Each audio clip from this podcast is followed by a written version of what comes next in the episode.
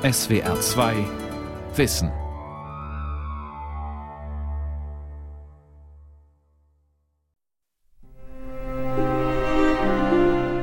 Der Roman ist der erste, soweit ich weiß, der ein kindliches Scheidungsopfer in den Mittelpunkt der Darstellung rückt. Es hatte den Anschein gehabt, als ob der Scheidungsprozess nie ein Ende nehmen würde. Und er war tatsächlich kompliziert gewesen. Die Mutter hatte gewünscht, zu verhindern, dass der Vater, wie sie sagte, auch nur einen Blick auf das Kind werfe. Der Vater hatte geltend gemacht, dass die leiseste Berührung des Kindes durch die Mutter einfach eine Besudelung sei. Dies waren die entgegengesetzten Grundsätze, nach denen Maisie erzogen werden sollte. Sie musste sich beiden zusammen so anpassen, wie sie konnte. You know why the judge and the expert they saw that they saw you. No. Then why are they not giving you sole Because custody? you got a female judge, that's why. Roman eines Scheidungskindes. Maisie von Henry James. Eine Sendung von Anna Dorothea Schneider. Henry James Roman über ein Scheidungskind erschien 1897. Eine erstaunlich frühe literarische Verarbeitung des Themas. Über 100 Jahre später lieferte sein Buch die Idee für den gleichnamigen Kinofilm What Maisie Knew. 2012 lief er auf dem Filmfestival in Toronto. Die Regisseure Scott McGee und David Siegel haben Henry James Roman freilich nicht als historischen Kulissenfilm inszeniert, sondern als aktuelles Sorgerechtsdrama im 21. Jahrhundert. Margot was there. Margot?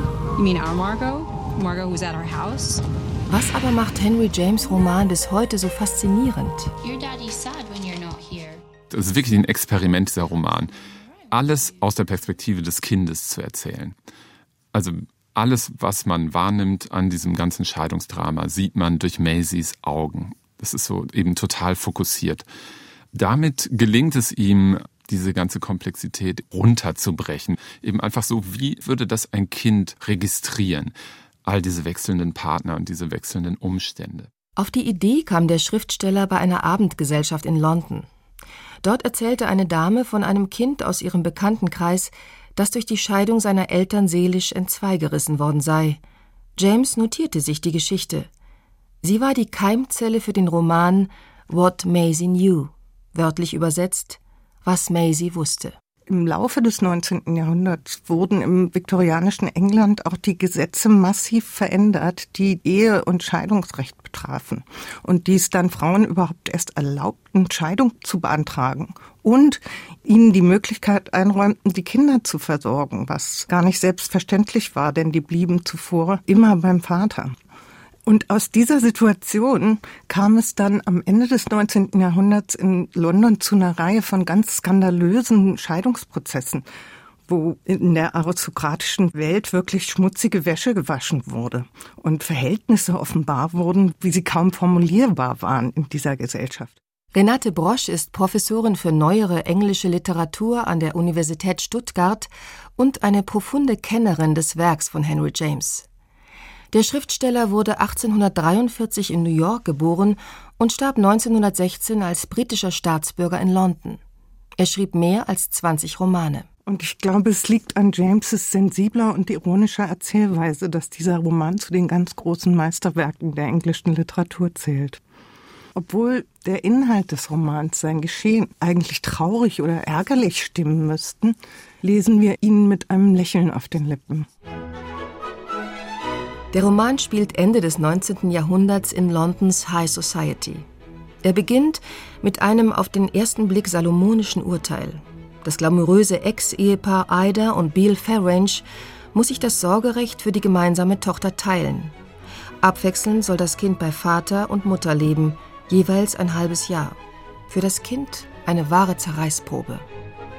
Wenn sie zum Beispiel von einem Elternteil zum anderen geht, dann wird sie dort regelmäßig einem Verhör unterzogen und soll Auskunft über die Verhältnisse bei dem anderen Elternteil geben. Und da hat sie sich angewöhnt, sich vollkommen dumm zu stellen, obwohl sie dann natürlich wiederum beschimpft wird als kleine Idiotin, die nichts sieht und nichts merkt. Aber sie will keinen Elternteil vor dem anderen schlecht machen. Maisie wird in ihrer Loyalität hin und her gerissen. Mal muss sie sich den Meinungen des Vaters anpassen, mal denen der Mutter. Und nicht nur das. Maisie wird zum Postillon der gegenseitigen Beschimpfungen. Als sie nach Ablauf des ersten halben Jahres ihrer Mutter übergeben wird, fragt diese Und hat dein widerlicher Papa, mein wonniger Engel, dir eine Botschaft für deine liebe Mama aufgetragen? Maisie antwortet verstört, ohne zu überlegen. Er sagte, ich solle dir ausrichten, du seist ein ekelhaftes, scheußliches Schwein. Doch das Mädchen merkt schnell, dass es von den zerstrittenen Eltern benutzt wird. Maisie beschließt, in Zukunft zu schweigen, die aufgetragenen Botschaften zu vergessen und sich auf Nachfragen dumm zu stellen. Sie freut sich regelrecht, wenn es ihr gelingt, dicht zu halten. Ihre offenen Lippen verschlossen sich in dem festen Entschluss, sich nicht länger missbrauchen zu lassen. Und als man sie eine kleine Idiotin zu nennen begann, kostete sie eine neue, wilde Wonne. Sie brachte ihre Eltern um ihr Vergnügen. Aber tatsächlich vertiefte sie ihr eigenes. Auch Fragen zu stellen nach dem Wieso und Warum der familiären Ereignisse ist keine gute Idee. Das spürt Maisie bald. Sie war unter Verhältnissen aufgewachsen, denen gegenüber ihr bestes Wissen ihr gesagt hatte, dass sie niemals nach ihnen fragen solle. Also von Anfang an weiß sie, dass man ihr vieles nicht sagen will und sie wird sich auch zunehmend bewusst, wie viel die Leute um sie herum lügen. Und deshalb bestehen auch viele zwischenmenschliche Szenen im Roman nicht primär aus Dialogen mit Äußerungen, sondern noch mehr aus dem, was Maisie in Blicken und Gesten liest oder zu verstehen meint. Und wir Leser müssen ganz genauso aufmerksam wie Maisie außersprachliche Zeichen deuten. Still beobachtet Maisie ihre Umgebung und macht sich ihren eigenen Reim auf die Dinge. Sie hält Ausschau nach Zeichen und entdeckt, dass man auch nur mit Blicken kommunizieren kann. Und wie sprechend zum Beispiel die Augen ihrer jungen Erzieherin sind. Damals geschah es, dass ihre Gefährtin sich an sie wandte in der unmissverständlichen Sprache, die einem Paar tief dunkelgrauer Augen eigen ist. Ich kann nicht Nein sagen, erwiderten diese so deutlich wie möglich. Diese junge Erzieherin hat Maisies Mutter eingestellt. Und mit dem Auftauchen dieser Figur werden die Verhältnisse immer komplizierter. Henry James entwickelt in diesem Gesellschaftsroman ein Familienpatchwork, das in seiner Überspitzung geradezu grotesk anmutet und die Leser zugleich bestens unterhält. Denn Maisys Vater wirbt die junge und natürlich hübsche Erzieherin seiner Ex-Frau ab. Um das alleinige Sorgerecht für Maisie zu bekommen, heiratet er die Erzieherin sogar. Maisys Mutter will nicht nachstehen und heiratet flugs einen, natürlich gut aussehenden, jüngeren Mann, den Frauenliebling Sir Claude. Maisie, mittlerweile etwa neun Jahre alt, hat nun also eine Stiefmutter und einen Stiefvater dazu bekommen. Und eine neue Erzieherin, Mrs. Wicks. Mit ihr und den beiden neuen Elternteilen kommt Maisie viel besser zurecht als mit ihren leiblichen Eltern. Sie verehrt die junge Stiefmutter Mrs. Beale und himmelt den attraktiven Stiefvater an. Die beiden erscheinen ihr als wunderbare Alternative zu den leiblichen Eltern. Es ist schön, euch beieinander zu sehen. Maisie schaute vom einen zum anderen, wobei sie sich sagte, dass, obwohl sie mit Sir Claude und Mrs. Wicks zusammen wirklich glücklich gewesen war, sie gewiss mit Sir Claude und Mrs. Beale zusammen noch glücklicher sein würde. Auch im Kinofilm What Maisie Knew von 2012 hüpft das kleine Mädchen glücklich an der Hand des neuen Stiefvaters, einem sympathischen jungen Mann in Jeans und T-Shirt, oder sie schmust mit der jungen blonden Stiefmama, während die leibliche Mutter, gespielt von Julian Moore, ihrer Karriere als Rockmusikerin hinterherjagt. Im Roman führt uns Henry James vor Augen, welche Sehnsüchte ein Kind umtreiben können, das sich zwischen den streitenden Eltern zerrissen fühlt. Maisie sehnt sich nach einem Elternpaar, das sich liebt und gemeinsam in Harmonie für das Kind sorgt.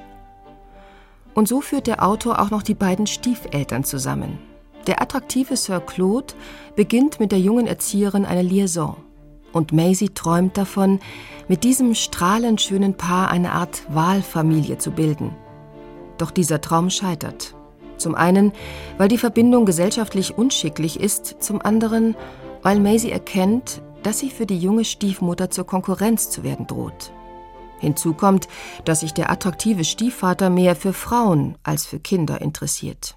Und dann gibt es eine Szene, wo sie an einem Strand in Frankreich stehen. Und Sir Claude unterhält sich mit Maisie, schaut dabei aber die ganze Zeit, wie so Fischersfrauen über den Strand gehen. Und sein Blick folgt eigentlich immer den nackten Waden dieser Fischerinnen, während eben Maisie versucht, mit ihm über ihre Zukunft zu reden. Und da wird so ganz ohne Worte klar, naja, eigentlich hat Sir Claude dann doch wirklich etwas andere Interessen, als jetzt ein Ersatzvater zu werden. Christoph Rebert, Professor für amerikanische Literatur und Kulturwissenschaft an der Universität Paderborn. Echte Geborgenheit erfährt Maisie bei einer ganz anderen Person. In der älteren Witwe Mrs. Wicks entwirft Henry James den Typus der fürsorglichen, mütterlichen Frau. Mrs. Wicks hat ihre eigene Tochter durch einen Unfall verloren. Jetzt ist sie als neue Erzieherin bei Maisies Mutter angestellt. Mrs. Wicks sieht in der kleinen Maisie sofort ihre Ersatztochter und kümmert sich liebevoll um sie. Die ältere Dame ist zwar wenig ansehnlich, aber zuverlässig. Und sie repräsentiert zugleich die gesellschaftliche Strenge der Zeit. Am Ende wird sie diejenige sein, bei der Maisie bleibt, während sich Eltern und Stiefeltern selbstsüchtig ihren Eifersüchteleien und Liebesturbulenzen hingeben. Vor allem Maisies Mutter ist von Eifersucht zerfressen sogar auf die arme Erzieherin Mrs. Wicks, mit der sich das Mädchen so gut versteht. Henry James zeichnet seine Charaktere oftmals nahe an der Karikatur. So tritt uns etwa Maisys Mutter als mannstolle Society-Schönheit entgegen, deren Jugend bereits am Verblühen ist. Ihr Make-up ist meist zu grell, die Arme und der viel zu große Ausschnitt sind stets mit Juwelen behängt. Zum Beispiel einmal zieht eben die Mutter Maisie an ihre Brust und Maisie fühlt sich aber dabei, weil die Mutter mit so vielen Halsketten umhängt ist und Broschen und allem möglichen. Maisie fühlt sich dabei, als wäre sie durch das Schaufenster eines Juweliergeschäfts gestoßen worden. Also sie wird so gepresst an die ganzen Juwelen der Mutter, die sie dann auch wieder gleich wegstößt. Außerdem ist der Busen von ihrer Mutter ein bedeutungsvoller Gegenstand, gar nicht im mütterlichen Sinn, sondern Maisie lernt, je tiefer das Dekolleté ihrer Mutter ist, umso schneller muss die Mutter fort, weil sie woanders erwartet wird. Diese geltungssüchtige Mutter liebt große Monogramme auf ihren Accessoires. Neben Männern und Mode gilt ihre Passion dem Billardspiel. Was Maisies Vater macht und wer er ist, bleibt vage. Er lebt offenbar vom Geld reicher Frauen und vom Börsenspiel. Und wie fühlt sich das Kind dieser beiden? Maisie ist Objekt, Spielball der Eltern. Es gibt da die Metapher des Federballs. Ähm, das ist ja ein luftiges, heiteres Bild, aber gleichzeitig eröffnet diese Metapher des Spielbilds eine Dimension ausgelieferter Hilflosigkeit. Ein weiteres Bild im Roman ist ja, dass ihre Mutter Billardspielerin ist. Nochmal ein ziemlich ungewöhnliches Detail für die Zeit.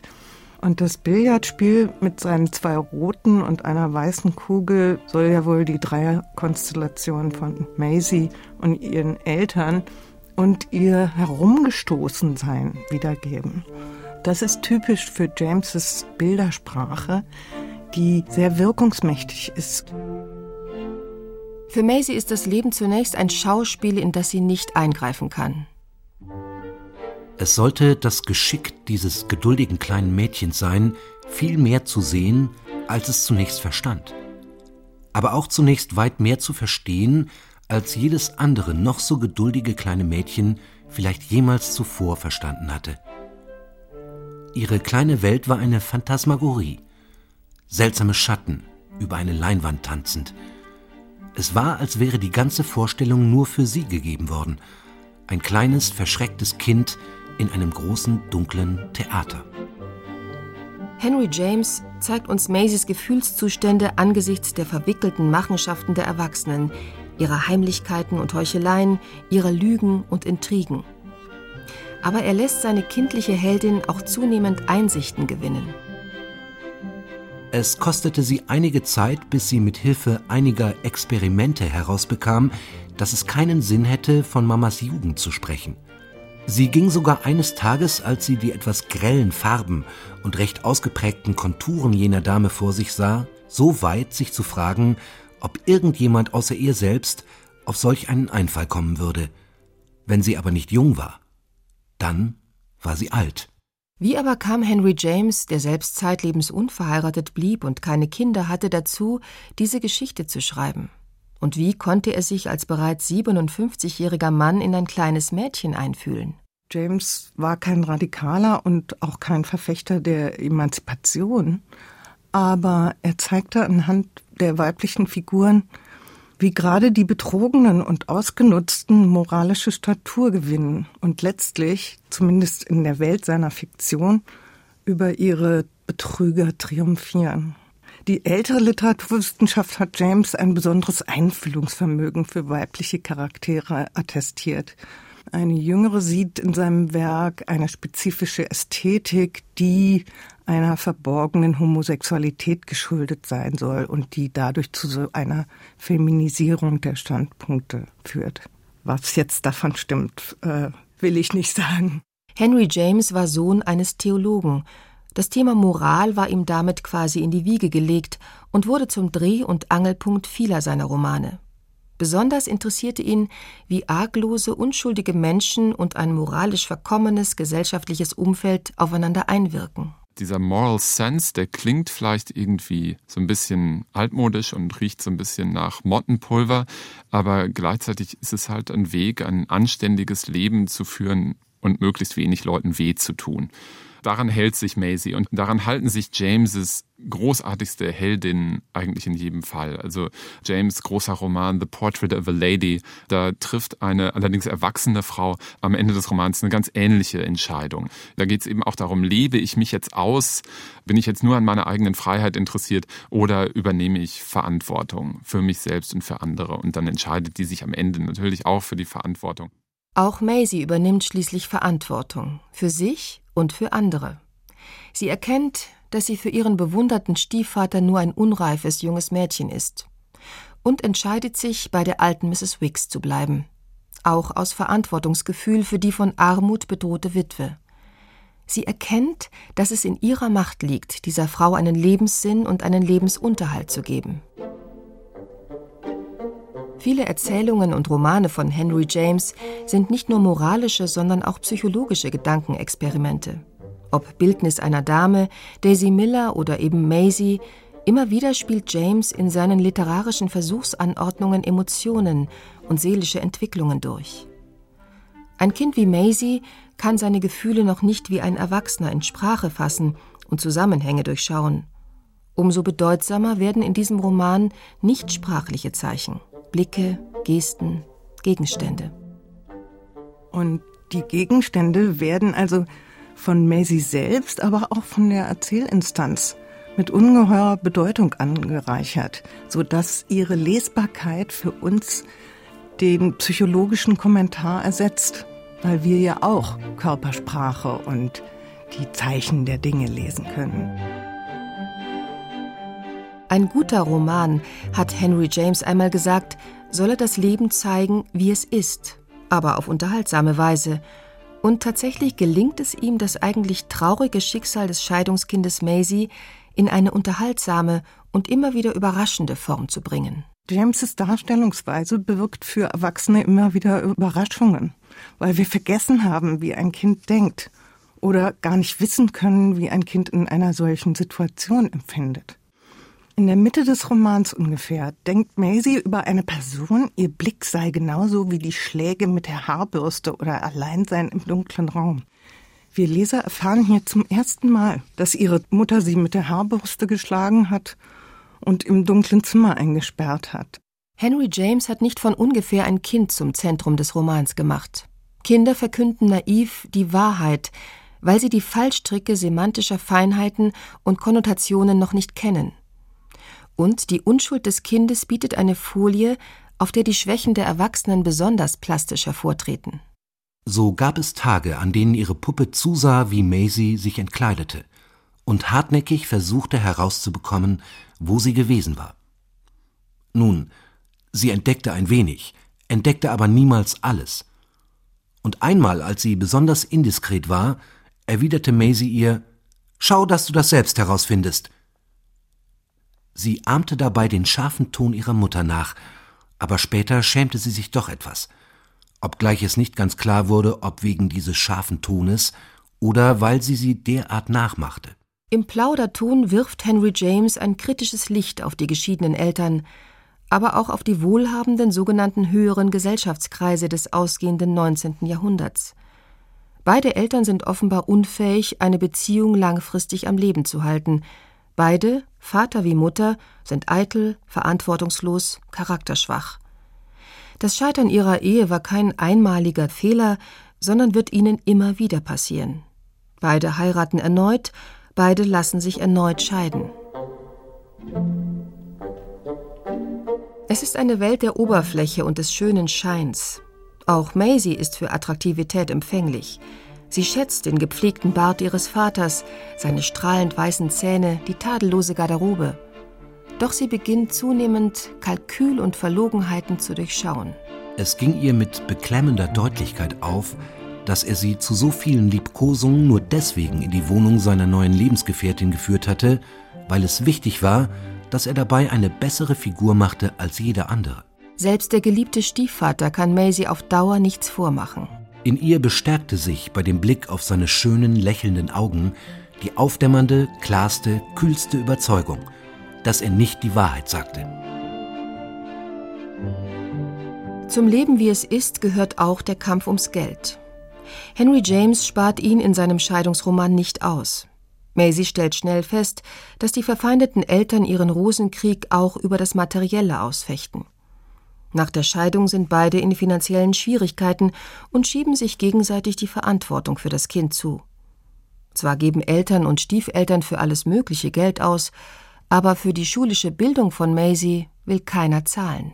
Es lag irgendwie im Wesen von Plänen, kostspielig zu sein und im Wesen des Kostspieligen unmöglich zu sein.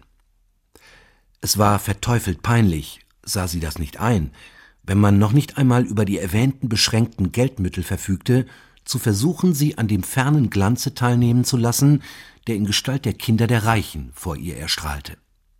Wenn aber die Schule, die distinguiert war und infolgedessen als einzige in Frage kam, unerschwinglich teuer war, so waren die Vorlesungen an den Instituten für die Begabten unter den Armen bestimmt.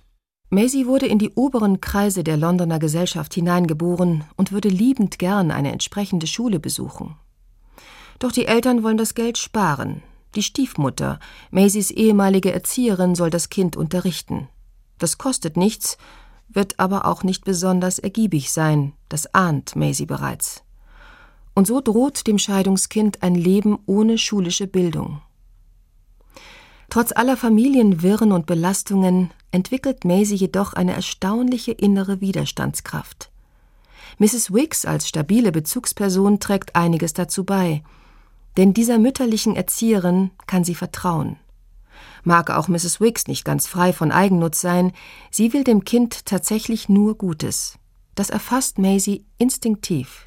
Irgendetwas in Mrs. Wicks Art und Stimme ließ in Maisie diese Empfindung einer Geborgenheit aufkommen, so wie ein brusthohes Geländer vor einem tiefen Abgrund, das niemals einstürzen kann. Anrührend zeichnet Henry James Maisies kindliche Treuherzigkeit. Das Mädchen trägt keinem etwas nach, registriert nur bestürzt und anfangs ratlos die familiären Entwicklungen. Aber es gibt die Hoffnung nie auf, dass sich die Familiensituation bessern wird. Ihre kindliche Spontanität freilich geht ihr schnell verloren denn die bringt sie immer in Gefahr, das Falsche zu tun und zu sagen. Sie wird deshalb zu einer frühreifen Diplomatin. Eine Zeit lang, während Maisie und ihr Vater zusammen dasaßen, gab es zwischen ihnen ein seltsames, stummes Hin und Her zwischen ihrer Vorstellung von dem, was er denke, von seiner Vorstellung von dem, was sie denke, und von ihrer Vorstellung, was er denke, wie sie es sich denke. Was freilich nicht registriert wurde, war das kleine, seltsame Pathos des Kindes, dessen Unschuld schon so mit Wissen gesättigt und derartig auf Diplomatie ausgerichtet war. Henry James lässt Maisie die Kindheit zwar nicht seelisch unbeschadet überstehen, aber doch moralisch unverdorben. Er lässt sie lernen, diplomatisch zu reagieren, schildert sie aber nicht als verlogen oder gar verschlagen. Im Gegenteil, Maisie hat einen moralischen Verstand entwickelt, der auch über die viktorianische Gesellschaftsmoral hinausgeht, die Mrs. Wicks verkörpert. Und als Mrs. Wicks Maisie nahelegt, Mrs. Beale, also ihre Stiefmutter, zu verurteilen, denn sie ließe sich ja von Sir Claude aushalten, da antwortet Maisie ganz klar und vermeintlich unschuldig, lässt du dich nicht auch von ihm aushalten?